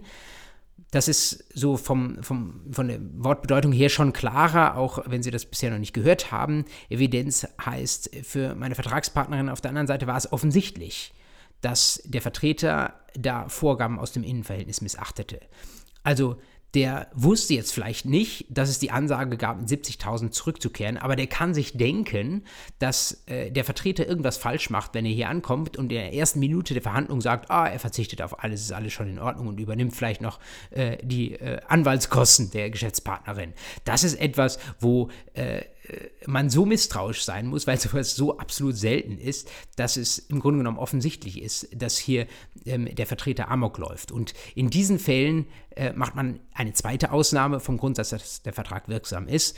Und ähm, an der Rechtsfolge ist man sich inzwischen relativ einig. Da sagt man, der Vertragspartner darf sich äh, nach Treu und Glauben nicht ähm, darauf berufen, dass hier der Vertreter mit Vertretungsmacht gehandelt habe. Und dann haben sie letztlich eine Situation, wo sie die Rechtsfolge des 164 eben dann doch nicht anwenden können. Das gilt jedenfalls dann, wenn der Einwand aus Zeit 42 geltend gemacht wird. Wenn man genau ist, muss man sagen, das ist immer ähm, ein Einrede, eine Einrede, die im Prozess oder außerprozessual überhaupt geltend gemacht werden muss. Äh, und es könnte ja sein, dass derjenige, der hier vertreten wird, aus irgendwelchen Gründen, äh, obwohl es eigentlich evident für ihn nachteilhaft war, dann doch an dem geschlossenen Geschäft ähm, festhalten möchte. Vielleicht hat er irgendwie äh, was über eine ganz schwere Erkrankung plötzlich gehört äh, des Vertragspartners und auf einmal will er ihr den ganzen Anspruch schenken oder er hat doch noch was gehört, weswegen der Anspruch so oder so völlig, ähm, völlig unwahrscheinlich ist und vor Gericht sowieso nicht durchginge. Und insofern sagen die meisten, äh, derjenige, der evident zum eigenen Nachteil unwirksam eigentlich vertreten wird, der soll das Wahlrecht haben, ob er den Vertrag doch genehmigen möchte oder ob er ihn scheitern lassen möchte. Und wenn man das tun möchte, dann würde man den 177 Absatz 1 BGB analog anwenden. Das ist eine Vorschrift, die lernen wir eigentlich erst in der rechten Hälfte dieser Folie kennen. Äh, deswegen berichte ich Ihnen das hier nur. Und äh, vielleicht, wenn Sie ähm, das äh, jetzt diese Folie auch mit der rechten Hälfte bis zum Ende sich angehört haben oder durchgearbeitet haben, dann äh, schauen Sie vielleicht nochmal auf diese Stelle zurück. Äh, bei 177 ist die Rechtsfolge diese schwebende Unwirksamkeit. Also Sie haben das Wahlrecht des Vertretenen, ob er den Vertrag genehmigen möchte oder ihn ablehnen möchte. Und das nehmen die meisten tatsächlich auch für diese zweite Ausnahme Evidenz als zweite Ausnahme Ausnahme vom äh, Grundsatz eines wirksamen Vertrags bei Missbrauch der Vertretungsmacht an. So viel eben zu dieser linken Hälfte. Eine, ein Auseinanderfallen, eine Disparität zwischen Innen- und Außenvollmacht und der Vertreter geht mit der Außenvollmacht, überschreitet das, was er darf, missbraucht die Vertretungsmacht. Da, wie gesagt, Grundsatz, Vertrag eigentlich wirksam, Ausnahmen, Kollusion und Evidenz. Jetzt schauen wir uns mal den anderen Fall an. Schauen wir uns den Fall auf der rechten Seite an. Wie wir gesagt haben, belegt mit dem Begriff Vertretung ohne Vertretungsmacht. Wann ist jemand Vertreter ohne Vertretungsmacht? Nun, natürlich zum einen in dem Fall, wo nie auch nur irgendeine Vertretungsmacht bestand. Also, wo da jemand für mich als Vertreter rumläuft, mit dem ich nie im Leben irgendetwas zu tun hatte. Der hat nie von mir irgendeine Vollmacht bekommen. Das ist natürlich klar ein Vertreter ohne Vertretungsmacht. Man fasst hierunter aber auch diejenigen, die zwar eine Vollmacht von mir haben, aber wo diese Vollmacht nicht weit genug reicht. Und zwar weder im Innen- und Außenverhältnis. Das ist der wichtige Unterschied zur linken Seite, zum Missbrauch der Vertretungsmacht. Beim Missbrauch der Vertretungsmacht, da ist es so, dass mein Vertragspartner auf der anderen Seite eigentlich glauben muss, dass ich eine große Vertretungsmacht habe. Und nur nach innen ist sie beschränkt. Beim Vertreter ohne Vertretungsmacht ist es so, weder aus dem Innen- noch aus dem Außenverhältnis ergibt sich eine, wenn Sie so wollen, große Vollmacht, ähm, es ist vielleicht irgendeine Vollmacht da, vielleicht ist aber auch gar keine Vollmacht da. Und das, was die Vertreterin tut, ist jedenfalls durch keine Vollmacht gedeckt. Vertreter, Vertreterin ohne Vertretungsmacht.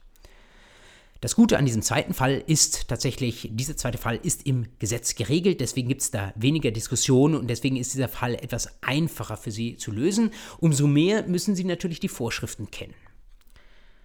Was ist noch offen überhaupt äh, von den Vertretungsvorschriften? Was haben wir uns bisher noch nicht angeschaut? Äh, das sind insbesondere die Paragraphen 177 folgende und genau dort müssen wir jetzt reinschauen.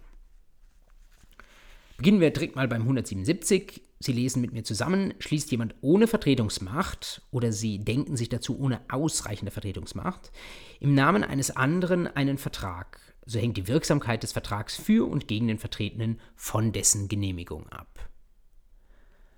Das haben wir jetzt eben bei der Evidenz schon mal vorweggenommen, dass das die Rechtsfolge des 177 Absatz 1 ist. Hier haben Sie den Fall, für den das gedacht ist, keine oder keine ausreichende Vertretungsmacht da.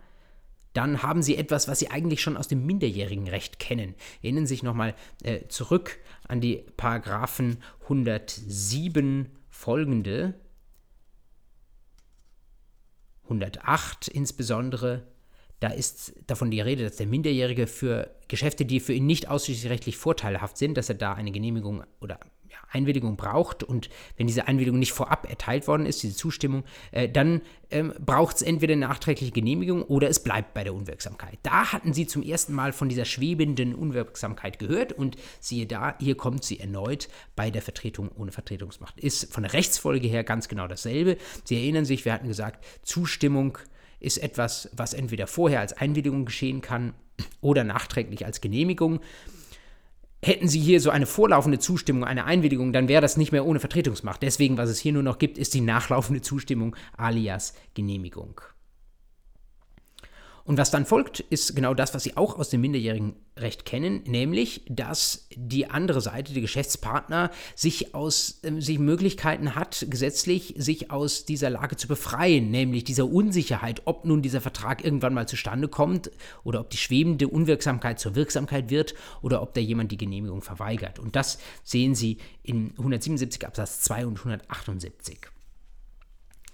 Denn 177.2 sagt, ähm, der andere Teil, das ist der Vertragspartner, auf dessen Seite keine Vertretungskonstellation stattfindet, der kann den Vertretenen, in meinen Beispielen bisher war es ein Unternehmen, zur Erklärung über die Genehmigung auffordern. Und dann muss ihm gegenüber diese Erklärung erfolgen. Und eine solche Genehmigung kann dann nur bis zum Ablauf von zwei Wochen nach dem Empfang der Aufforderung erklärt werden. Sonst gibt es eine Fiktion, nämlich dass diese Genehmigung verweigert ist. Da will man Rechtssicherheit haben. Wenn also die andere Seite sagt, hey, ich habe gehört, äh, da gab es keine Vertretungsmacht, jetzt will ich wissen, ähm, liebe Vertretener, willst du diesen Vertrag haben oder nicht? Und dann passiert zwei Wochen lang nichts. Dann sagt ähm, 177 Absatz 2 Satz 2, dann war es das, dann gilt die Genehmigung als verweigert. Und Genehmigung als verweigert, das steht so zwischen den Zeilen Absatz 1, heißt, der Vertrag kommt nicht zustande. Denn in 177.1 steht ja, die Wirksamkeit des Vertrages hängt von der Genehmigung ab. Das bedeutet, keine Genehmigung, kein Vertrag. Ganz einfach. Gerade anders als beim Missbrauch der Vertretungsmacht. Warum anders? Das wird vielleicht auch aus den Pfeilen auf dieser Folie nochmal klar. Wir hatten eben beim Missbrauch der Vertretungsmacht gesagt, wir müssen den Rechtsverkehr schützen. Der vertraut auf die große Außenvollmacht und weiß nicht, was im Innenverhältnis passiert. Aber beim Vertreter ohne Vertretungsmacht gibt es nichts, worauf man vertrauen könnte. Da gibt es keine große Außenvollmacht, da gibt es vielleicht sogar nur eine Innenvollmacht oder gibt es gar keine Vollmacht, da gibt es nichts, worauf mein ähm, Gegenüber hätte vertrauen können. Deswegen brauchen wir ihn auch nicht schützen, deswegen können wir den Vertrag scheitern lassen. Derjenige, der schutzwürdig ist, ist vielmehr hier der Vertretene, der nicht beeinflussen kann, was irgendwelche selbstberufene Vertreter ähm, für ihn in seinem Namen machen. Was kann man noch machen? als derjenige, der mit so einem Vertreter ohne Vertretungsmacht einen Vertrag geschlossen hat, 178, das, auch das kennen Sie aus dem minderjährigen Recht. Ich kann während dieser Schwebezeit den ähm, Vertrag widerrufen. Ich kann mich also von mir aus von dem Vertrag lösen, außer in dem Sonderfall, wo ich gewusst hätte, dass hier jemand ohne Vertretungsmacht auftaucht vor mir. Jetzt ist es so, dass das natürlich eine Situation ist, wo wir gesagt haben, der Vertragspartner ist weniger schutzwürdig als auf der linken Seite beim Missbrauch der Vertretungsmacht. Trotzdem ist es für ihn natürlich blöd. Er hat da auf ein Geschäft vertraut. Er stand da einer Person gegenüber, die gesagt hat, ich bin Vertreterin für jemand anders und hat gehofft, dass dieses Geschäft zustande kommt. Er hatte keine Ansage vom Vertretenen, deswegen ist er noch schutzwürdiger. Aber als Geschäftspartner bin ich schon auch ein bisschen schutzwürdig. Denn ich habe ja mit jemandem da ein Geschäft geschlossen und das ist jetzt im Nachhinein mir aus der Hand geschlagen worden. Wer der Böse ist in dieser Konstellation, das ist natürlich klar. Das ist der Vertreter, der da ohne Vertretungsmacht herumläuft und Verträge schließt. Und um das äh, irgendwie auszugleichen und um den doch zumindest einigermaßen schutzwürdigen Geschäftspartner auf der anderen Seite einen gewissen Schutz einzuräumen, haben wir den 179. Der sagt, wer da draußen rumläuft als Scheinvertreter, wer so tut, als sei er wirksamer Vertreter, ist es aber tatsächlich nicht, weil er keine oder keine ausreichende Vertretungsmacht hat. Der führt ja die Geschäftspartner auf der anderen Seite hinters Licht. Und wenn er sie in das Licht führt, dann vertrauen die im Zweifel darauf, dass ein wirksamer Vertrag geschlossen wird und dieses Vertrauen wollen wir irgendwie schützen. Wir können das nicht zulasten des Vertretenen tun, denn im Unterschied zur linken Seite, zum Missbrauch der Vertretungsmacht, hat der Vertretene ja äh, keinen Anlass dafür gesetzt. Der hat keine große Prokura oder sowas erteilt, weswegen man ihn in die Pflicht nehmen könnte. Aber den Bösen an der Stelle, also den Vertreter, der da rumläuft, den können wir auf jeden Fall in die Pflicht nehmen. Deswegen sagt 179 Absatz 1, es gibt eine Haftungsnorm, wo der Scheinvertreter gegenüber der anderen Seite, dem anderen Vertragsteil, haften muss. Wie haftet er? Schauen Sie in den 179 Absatz 1 rein. Zum einen Schadensersatz, wenn der Vertrag infolge verweigerter Genehmigung nicht zustande kommt. Aber es gibt tatsächlich ein Wahlrecht. Ich muss als andere Seite nicht unbedingt Schadensersatz geltend machen, sondern ich kann tatsächlich auch einen Erfüllungsanspruch geltend machen. Nur eben nicht gegen den Vertreter nennen, sondern dann gegen den Vertreter. Machen wir es konkret an einem Fall.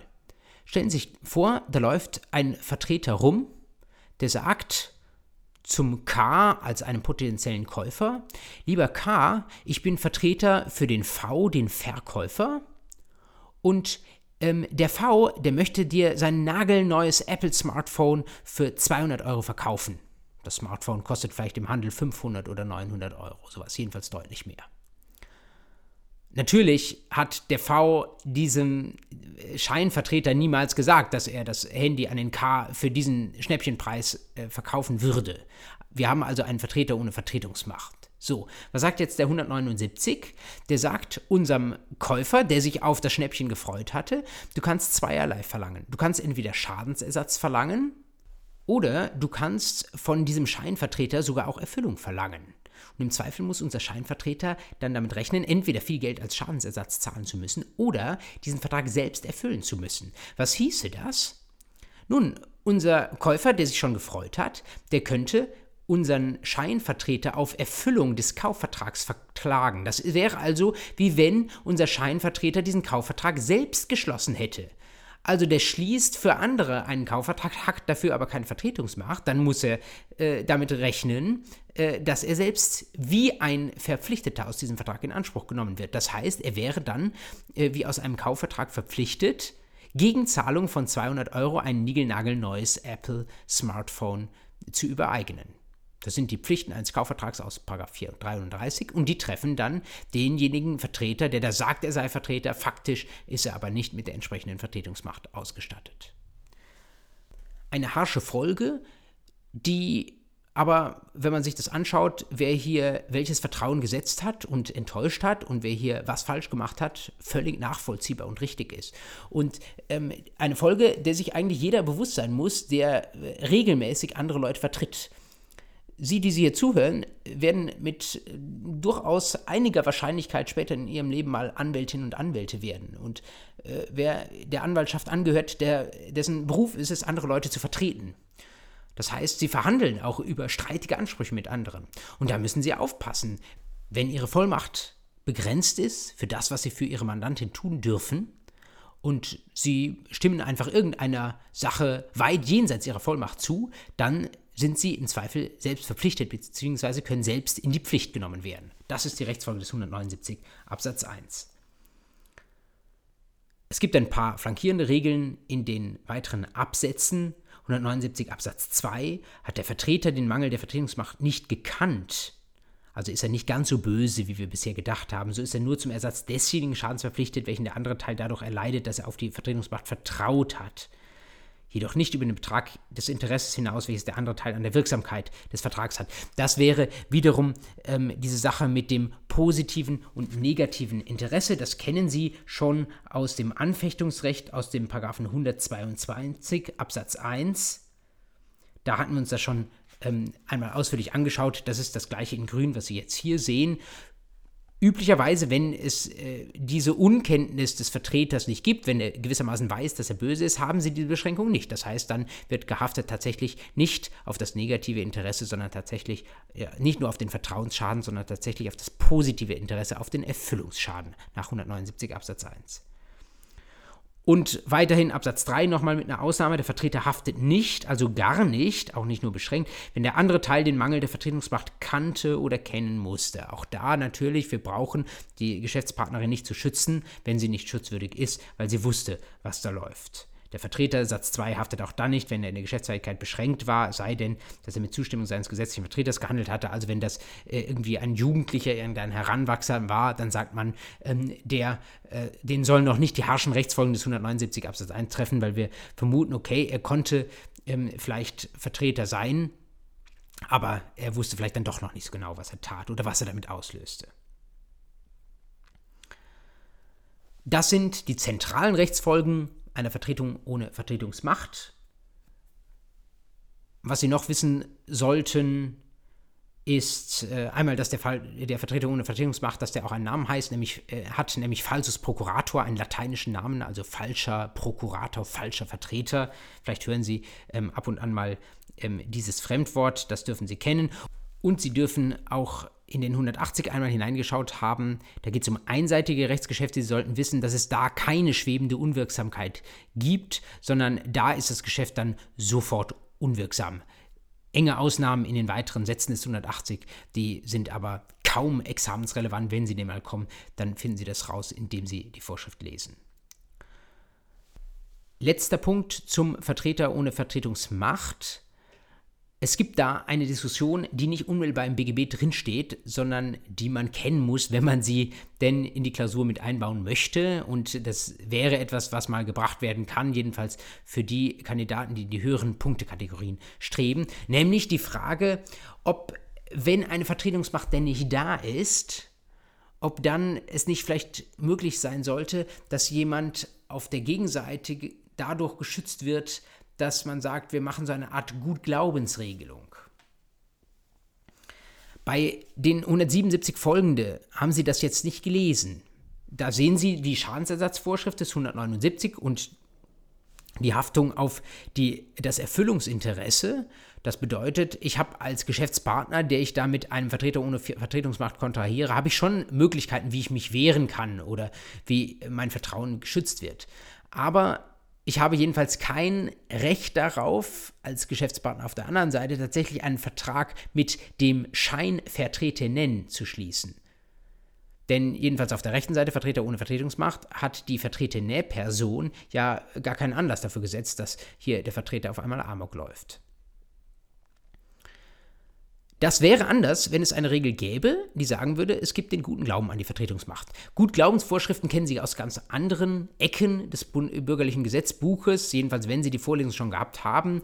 Äh, Sachenrecht, insbesondere 932, wird Ihnen dann etwas sagen. Da geht es zum Beispiel um den gutgläubigen Eigentumserwerb. Also da äh, erwerben Sie von jemandem, von dem Sie eigentlich gar nicht erwerben können, weil er gar nicht Eigentümer einer Sache ist. Äh, und da sagt man unter bestimmten Umständen, wenn der so aussieht für mich, als ob er der Eigentümer wäre, kann ich gutgläubig Eigentum erwerben. Und so einen ähnlichen Gedanken könnte man auch entwickeln mit Blick auf die Vertretungsmacht.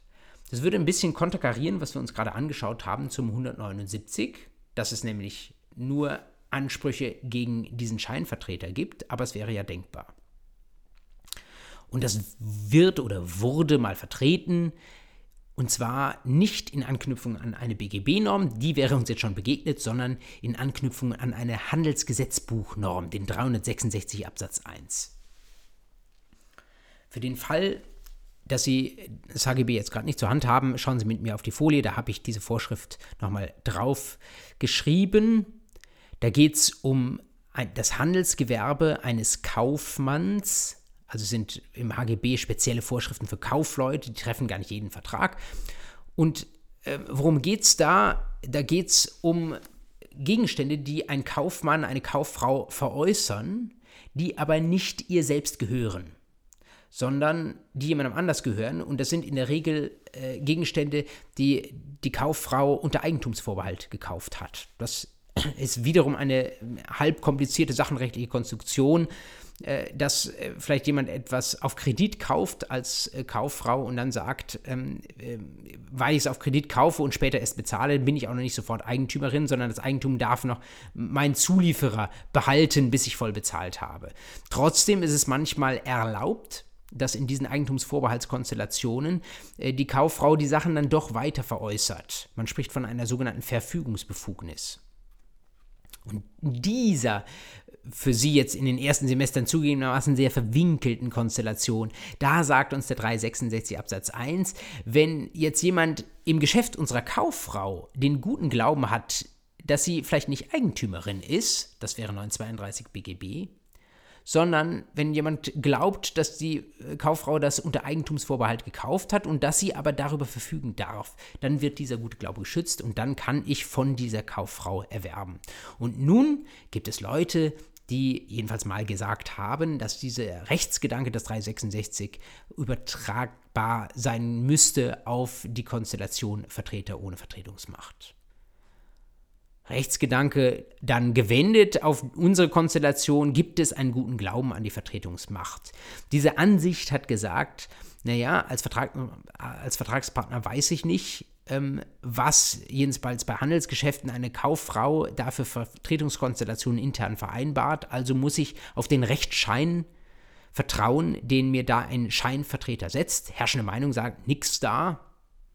Klarer Wortlaut des 366 HGB, wir haben auch im BGB da nichts drin stehen. Und schließlich unser Vertragspartner, wenn er denn auf eine Vollmacht ähm, vertraut äh, unseres Scheinvertreters, dann kann er sich erkundigen, kann sich da vielleicht was vorlesen, la vorlegen lassen oder kann vielleicht mal beim Scheinvertretenden nachfragen, ob es wirklich eine Vertretungsmacht, eine Vollmacht gibt.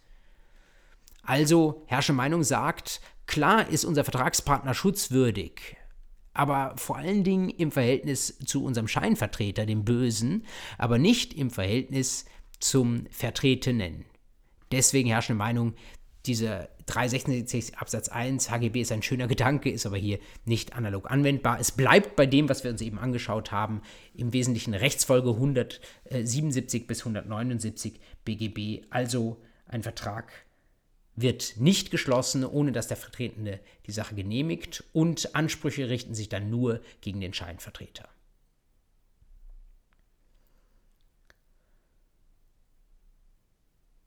So viel zum Gesetz an der Stelle. Es bleibt eine weitere Folie mit einer Konstellation, die Sie nicht im Gesetz finden und wir haben noch fünf Minuten dafür Zeit, um uns das kurz anzuschauen.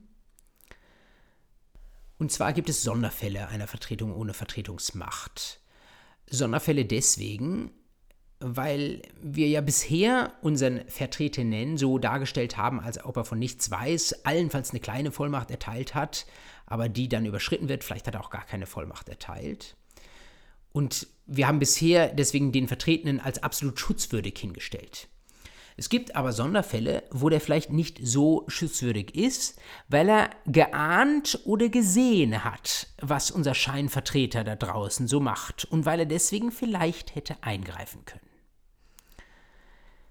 Diese beiden Fälle fasst man unter zwei Begriffen zusammen, die Sie kennen müssen und die sich nicht aus dem Gesetz ergeben, nämlich einerseits die sogenannte Duldungsvollmacht, andererseits die sogenannte Anscheinsvollmacht. Beide miteinander verwandt, beide mit sehr ähnlichen Voraussetzungen. Es erklärt sich fast schon aus den Begriffen heraus. Wichtig, sie stehen aber beide nicht im Gesetz, deswegen müssen Sie äh, diese Begriffe mal gehört haben, sie ungefähr zuordnen können. Auf der einen Seite Duldungsvollmacht. Was sind die Voraussetzungen? Stehen auf der linken Seite dieser Folie.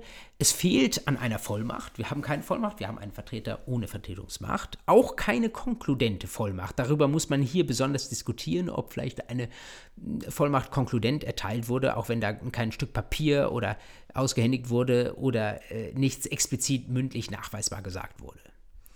Dann äh, brauchen wir ein Vertret, eine Vertretung ohne Vertretungsmacht, von der der Vertretene aber Bescheid weiß, von der der irgendwie gehört hat. Der hat gehört, dass da jemand rumläuft und für mich ähm, Verträge schließen will, die mich verpflichten sollen, ein, äh, ein tolles neues Smartphone für 200 Euro herzugeben.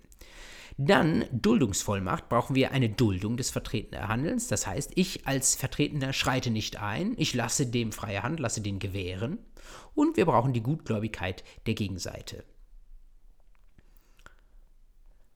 Gutgläubigkeit mit Blick darauf, dass eigentlich eine echte Vollmacht erteilt worden ist.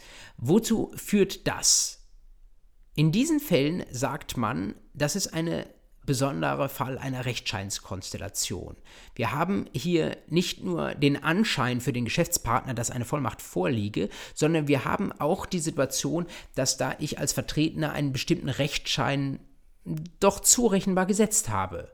Gesetzt durch diese Duldung. Ich weiß, da läuft einer herum und schließt in meinem Namen Verträge und ich mache nichts dagegen.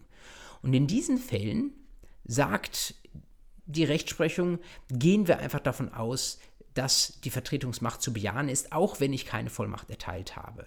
Das bedeutet, wir wenden die Rechtsfolge des 164 an, was ziemlich harsch ist, was eigentlich, wenn man es ganz genau nimmt, vielleicht sogar gegen das Gesetz ist, weil da ja eigentlich eine echte Vollmacht die Voraussetzung ist. Aber das stört uns nicht, hier schützen wir die gutgläubige Gegenseite. Sie können jetzt sagen, das ist sowas ähnliches wie der gute Glaube an die Vertretungsmacht, wie wir das eben uns als Analogie zu 366 HGB angeschaut bzw. diskutiert haben. Aber die Voraussetzungen hier der Duldungsvollmacht sind schon andere, sind mehr als diejenigen, die man bei 366 HGB diskutiert hat. Eng damit verwandt, auf der anderen Seite die Anscheinsvollmacht. Das ist eine Konstellation mit ähnlichen Voraussetzungen, aber wir haben keine Duldung und damit auch keine Duldungsvollmacht, sondern es ist nur so, dass ich als Hintermann, ich müsste eigentlich wissen, ich weiß es nicht, aber ich müsste eigentlich wissen, dass da einer für mich herumläuft und schlechte Verträge für mich schließt. Und manche fordern darüber hinaus, dass es nicht nur einmal passiert, sondern dass dieser, der da herumläuft, auch zu mehreren Personen nacheinander geht. Und dann brauche ich wieder die Gutgläubigkeit der Gegenseite. Der Unterschied liegt dann im Wesentlichen bei der Rechtsfolge. Die ist ein bisschen streitig bei der Anscheinsvollmacht. Es gibt diejenigen, die sagen, das läuft wie bei der Duldungsvollmacht. Das, he äh, Vollmacht, das heißt, wir äh, lassen die Rechtsfolgen des 164 zur Anwendung kommen. Wir bauen einen Vertrag, auch wenn eigentlich keine Vollmacht da ist. Und eine andere Auffassung sagt, das ist uns zu hart. Ähm, wir lassen den Vertrag übers Messer springen. Da kommt kein Vertrag zustande. Wir wenden die Rechtsfolgen des 164 nicht an. Aber wir sagen, der Vertragspartner, der da letztlich getäuscht wurde, der hat einen Anspruch nicht nur aus 179 gegen den Scheinvertreter, sondern auch einen Anspruch aus CEC gegen den Vertreter nennen. Warum? Weil er diesen Anschein nicht beseitigt hat. Er ahnte zumindest, kennen müssen oder hätte, hätte äh, wissen müssen, dass da einer für ihn herumläuft und er hat nichts dagegen gemacht. Das wiederum, dieser letzte Fall Anscheinsvollmacht, wird nochmal besonders diskutiert, äh, ob ein solcher Fall auch vorliegt, ähm, wenn ich ursprünglich mal tatsächlich eine Vollmacht erteilt hatte, meinem Vertreter, die aber wieder zurückgenommen habe, also gesagt habe, gib mir diese Vollmachtsurkunde wieder zurück, dann lege ich sie auf meinen Schreibtisch und irgendwie passiert es, dass der die trotzdem wieder in die Finger bekommt. Da wird diskutiert, ob das ein Fall der Anscheinsvollmacht ist. Herrschende Meinung sagt nein, weil mir diese Vollmacht abhanden gekommen ist und ähm, die Vollmacht eben nicht ausgehändigt wurde, wie es zum Beispiel der 172 Absatz 1 verlangen würde. Können Sie aber diskutieren, ist ein sehr enger Fall, den ich einfach der Vollständigkeit halber Ihnen in die Notizen zu dieser Folie noch hineingeschrieben haben wollte. Was bleibt jetzt ganz am Ende unserer beiden Vertretungsvorlesungen eine Vorschrift, die wir schon vorher mal gehört haben, aber die an der Stelle auch noch kurz betrachtet sein soll, nämlich der 181 BGB, Verbot des in sich Geschäfts. Das bedeutet, äh, wenn Sie Vertreter sind, dürfen Sie nicht mit sich selbst ein Geschäft schließen, weil man da so etwas Ähnliches wie eine Kollusion vermutet. Da vermutet man, dass Sie Ihre Vertreterpflichten vernachlässigen und nur Ihre eigenen Interessen im Sinn haben. Also wenn Sie äh, Prokurist sind, dann dürfen Sie zum Beispiel nicht irgendeinen äh, Gegenstand an sich selbst als Privatperson verkaufen, weil man davon ausgeht, dass Sie dann für sich selbst einen guten Preis machen und Ihre Prokuristenpflichten vernachlässigen. Ebenso wäre es, das wäre der zweite Fall des 181, wenn Sie Vertreter auf beiden Seiten sind, weil dann womöglich die Interessen beider Seiten jedenfalls nicht gleichmäßig repräsentiert werden. Ein sogenanntes In-sich-Geschäft. Wir waren bei den Minderjährigen schon darauf eingegangen, in einer eigentlich viel komplizierteren Konstellation. Sie sollen äh, nochmal kurz das auch im Kontext der Vertreterproblematik gehört haben. Damit sind wir am Ende unserer elften Einheit der BGB-AT-Vorlesung.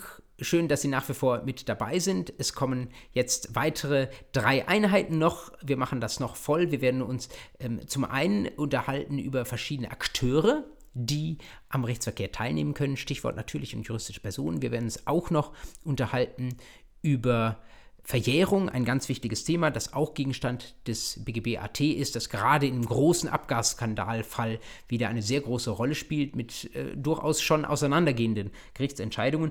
Und in der allerletzten Folge unserer Vorlesung äh, wird es ein bisschen praktischer und ein bisschen äh, kreativer und ein bisschen unkonventioneller. Da ähm, seien Sie einfach gespannt drauf. Ich freue mich darauf, äh, diese drei Schritte mit Ihnen auch noch zu gehen, das Semester mit Ihnen abzuschließen. Für den Moment aber alles Gute Ihnen, gutes Auslaufen der Woche, gutes Wochenende, frohes Schaffen und bis nächste Woche.